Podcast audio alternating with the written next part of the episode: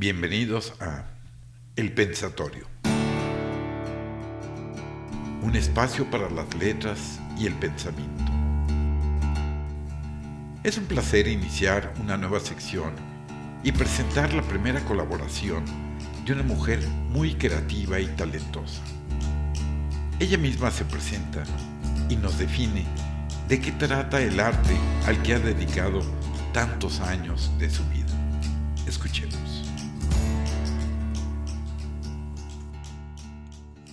Hola, soy Ena Carolina Velázquez Vargas del Libro Club Teodoro Larrey, que se encuentra en el Museo de los Ferrocarrileros, en la zona de la Villa de Guadalupe, al norte de la Ciudad de México.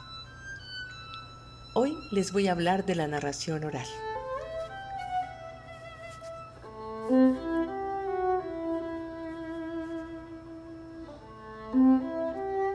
¿Qué es la narración oral?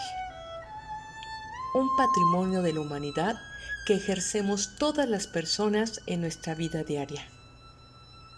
Un arte primigenio que nos permite recuperar la voz individual y colectiva, honrar nuestra memoria y compartir el caminar de cada persona en su mundo cotidiano. Una actividad que tiende a la reunión, al encuentro, a la convivencia. Dice el narrador oral colombiano Nicolás Buenaventura que narrar historias permite reconocerse en otras personas, contarse y ser contado, reconocer a otro ser humano. Y sí, porque narrar historias, anécdotas, tradiciones permite al ser humano compartir, construir y reconstruir la identidad personal y colectiva. En mi opinión, Diversas son las fuentes que contribuyen a estrechar el vínculo de la narración oral que ejercemos todas las personas en el día a día y la identidad en una comunidad.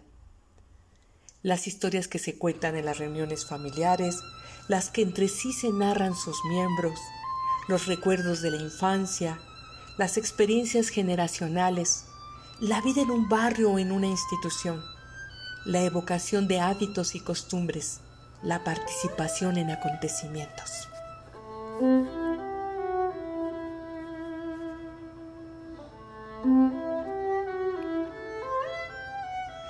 Todas las personas tenemos historias que contar.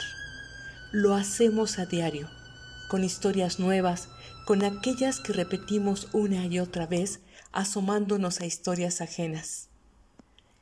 Tengo 17 años en la narración oral y no me canso de ejercerla.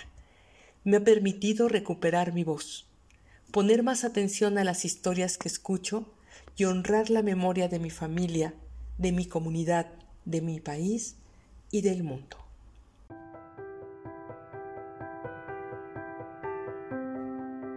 Bien, hemos concluido esta sesión y solo me resta hacer de conocimiento que tenemos un correo electrónico donde pueden hacernos llegar sus comentarios, sugerencias o ponerse en contacto con alguno de nuestros amigos.